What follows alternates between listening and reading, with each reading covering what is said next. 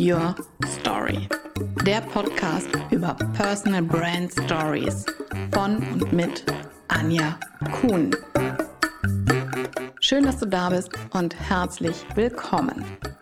In meinem Podcast erhältst du wichtige Tipps und Informationen rund um die Entwicklung von Personal Brand Stories.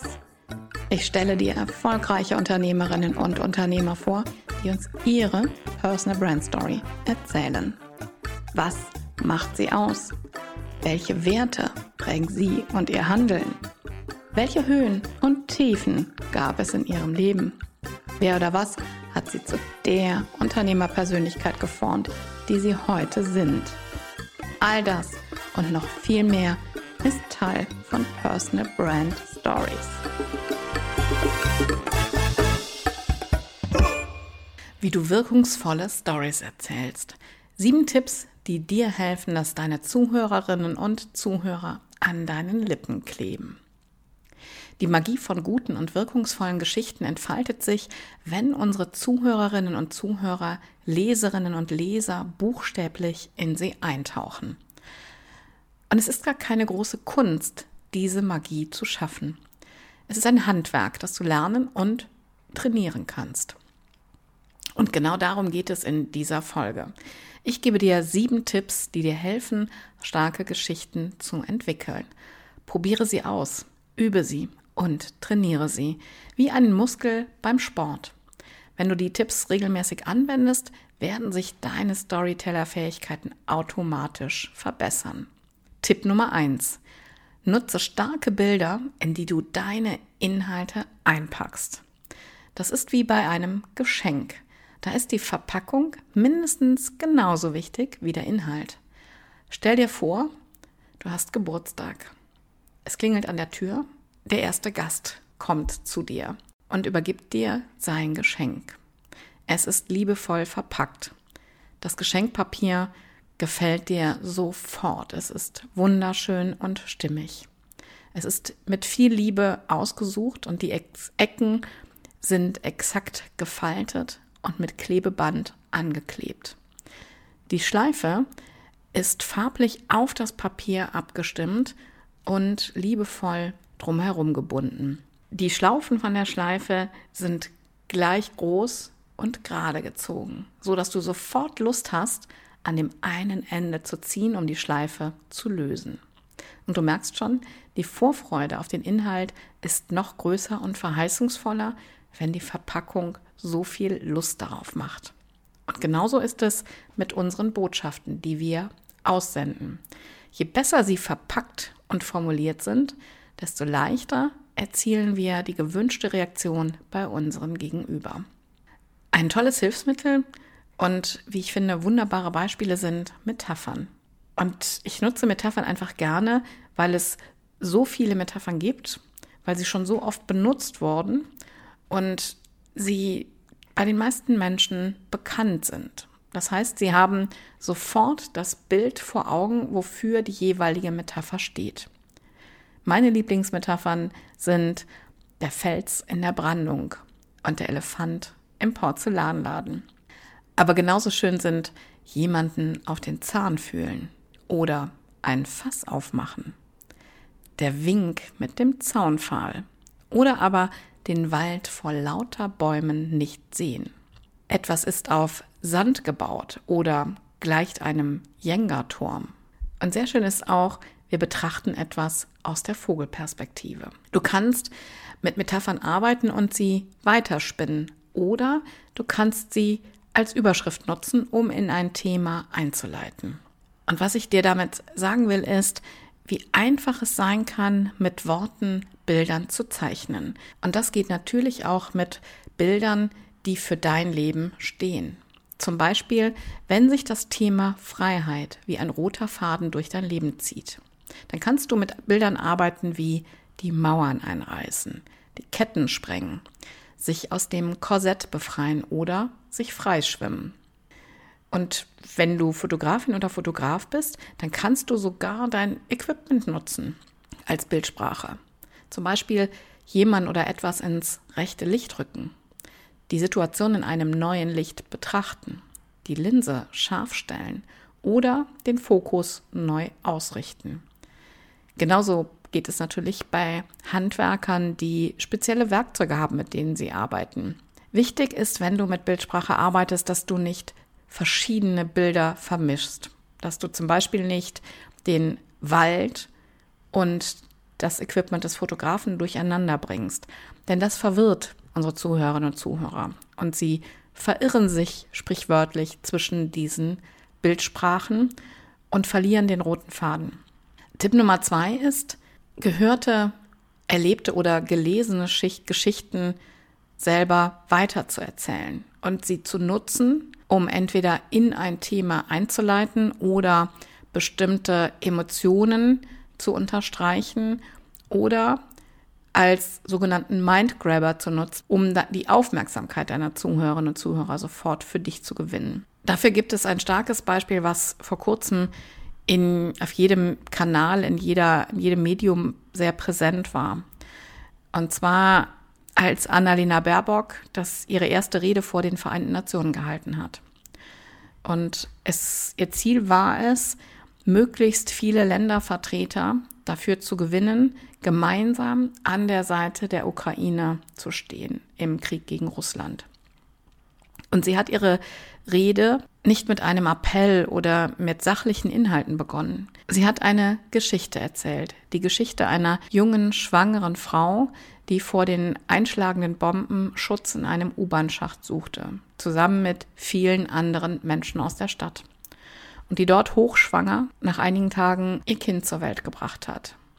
Eine Tochter, da hieß Mia. Und Annalena Baerbock hat diese Geschichte ausgeschmückt und Details erzählt, um zu verdeutlichen, was dort passiert.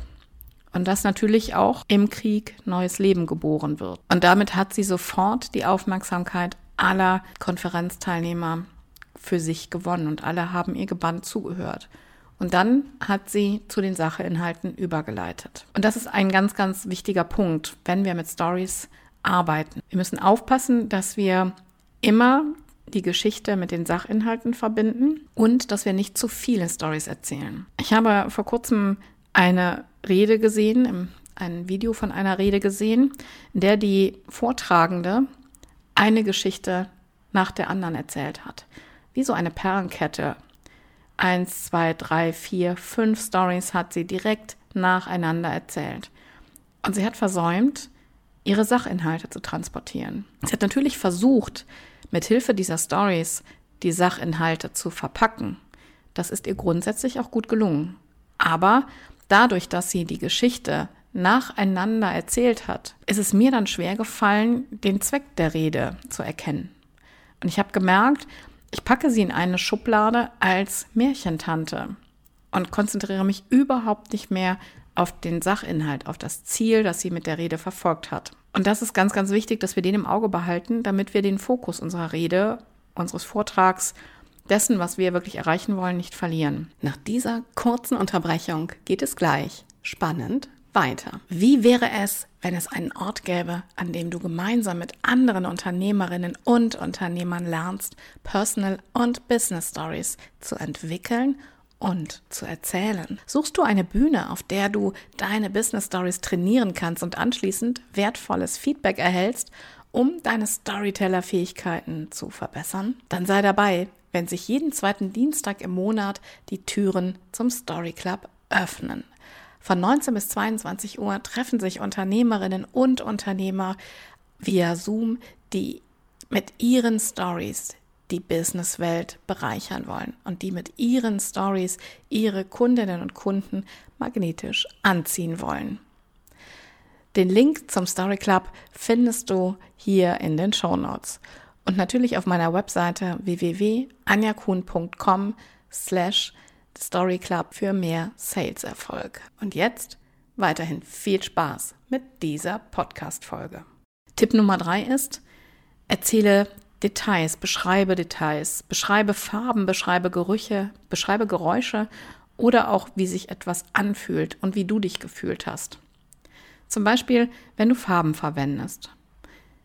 Farben gibt es in unglaublich vielen Nuancen und Schattierungen. Blau.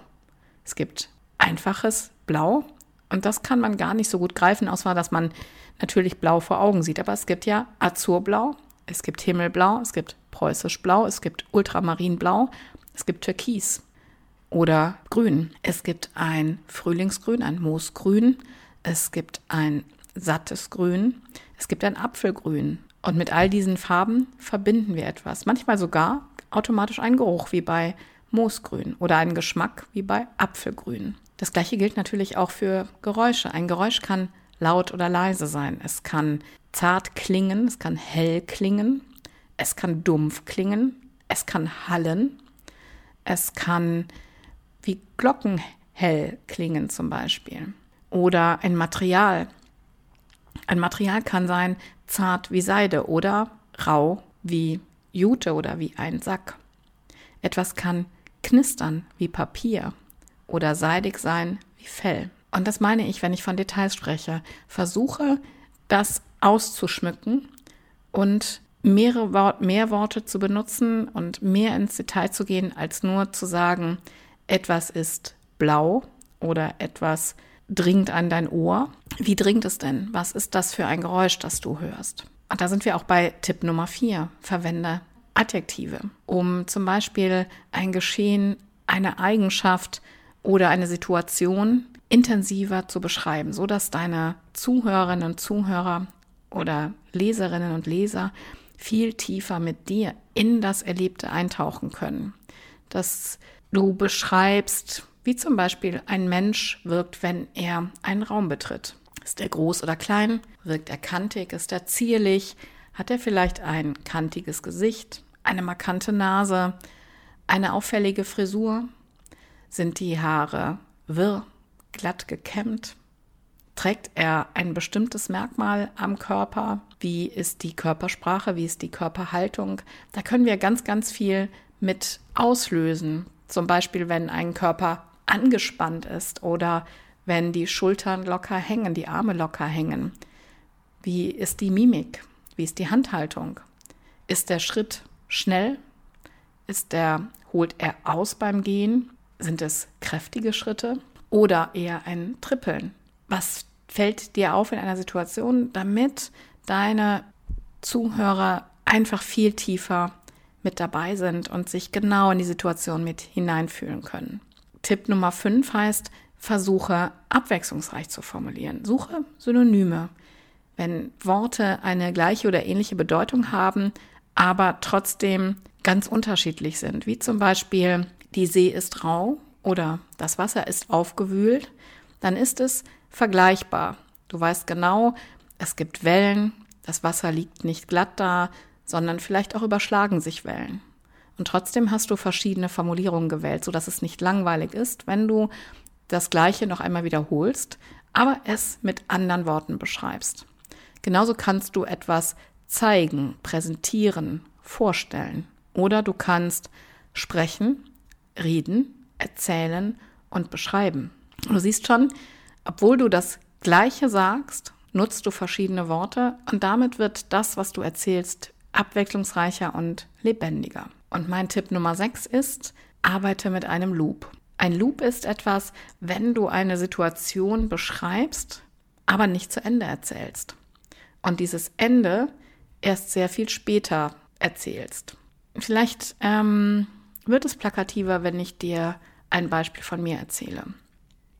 Ich verwende einen Loop in meiner Keynote, in der ich über die Leichen in meinem Keller spreche. Und eine meiner Leichen ist passiert zum Beginn meiner Podcast-Karriere. Ich habe meinen ersten Podcast-Gast via Zoom interviewt und kannte mich mit der Technik noch nicht so aus. Und habe blöderweise keinen Test gemacht.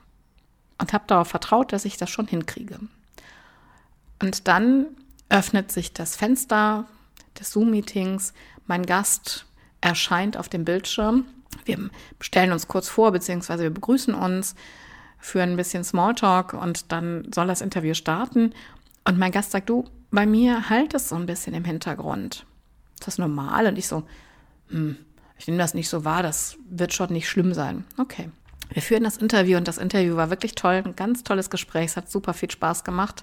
Es ist zu Ende und am Tag darauf öffne ich das Gespräch, öffne ich die Datei, um die Folge zu schneiden und stelle fest, dass dieser Hall doch sehr deutlich zu hören ist. Und ich versuche mit den Mitteln, die mir zur Verfügung stehen, das irgendwie zu bereinigen. Das funktioniert nicht. Und frage dann meinen Techniker, mit dem ich hin und wieder zusammenarbeite, hey, kannst du diesen Hall rausfiltern?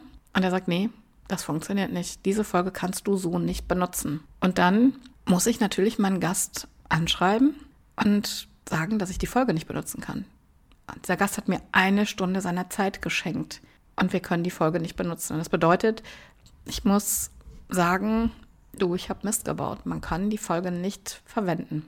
Und genau da beende ich den ersten Teil des Loops in meiner Keynote und erzähle von der dritten Leiche in meinem Keller. Und als die Geschichte von der dritten Leiche im Keller zu Ende erzählt ist, gehe ich auf den Kern meiner Keynote ein, was ich mit meiner Keynote sagen will, und schließe dann unerwartet diesen Loop, den ich ja vorher offen gelassen habe, und erzähle, wie es weitergegangen ist. Was passiert ist, nachdem ich meinem Gast gesagt habe, geschrieben habe, dass wir die Folge nicht benutzen können. In dem Fall hat mein Gast mir einen neuen Gesprächstermin angeboten und wir haben die Folge noch einmal aufgenommen.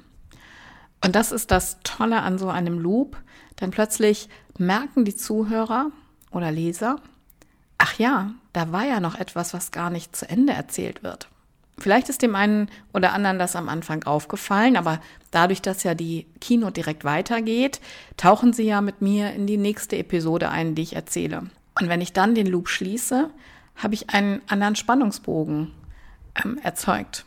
Und das macht natürlich Spaß, einmal mir, weil ich das so großartig finde, denn man kann sofort in den Augen des Gegenüber sehen, dass er auf einmal erkennt, ja, da war was. Das ist das Ende der Geschichte, was mir vorhin fehlte. Und das macht einfach auch sehr viel Spaß, mit so einem kleinen Werkzeug zu arbeiten. Und Tipp Nummer sieben, schließ direkt an, lass deine Zuhörer nicht im Regen stehen. Und das heißt, bei einem Vortrag, bei einer Keynote, bei einer Geschichte, die du erzählst, ist es ja wichtig, dass du ein Ziel verfolgst. Genauso wie in dem Beispiel von Annalena Baerbock, sie ja ein ganz bestimmtes Ziel hatte, was sie erreichen wollte. Das hat sie geschafft. Und genauso muss es dir gelingen, dass am Ende deiner Präsentation, am Ende deines Vortrags, deiner Keynote oder deines Textes deine Zuhörerinnen Zuhörer, deine Leserinnen und Leser eine Handlungsaufforderung bekommen, wie bei einem Märchen zum Beispiel. Bei einem Märchen gibt es immer am Ende eine Moral von der Geschichte oder es gibt ähm, bei einem Pitch immer ein Call to Action, denn sonst verlierst du deine Gegenüber du willst dir etwas erreichen. Überlege dir also sehr genau, was möchtest du erreichen, wenn du deine Stories erzählst und wenn du sie nutzt, um deine Botschaften trans zu transportieren. Denn was soll deine Botschaft sein und was willst du mit ihr bei deinen Zuhörerinnen und Zuhörern erreichen? Und ich möchte mit dieser Podcast-Folge erreichen, dass es dir leichter fällt, gute Geschichten zu erzählen, dass du Freude daran hast, in deinem Business mit Storytelling zu arbeiten und deine Personal Brand durch Storytelling mit Leben zu füllen. Und ich wünsche dir richtig viel Spaß bei deinem Storytelling-Training.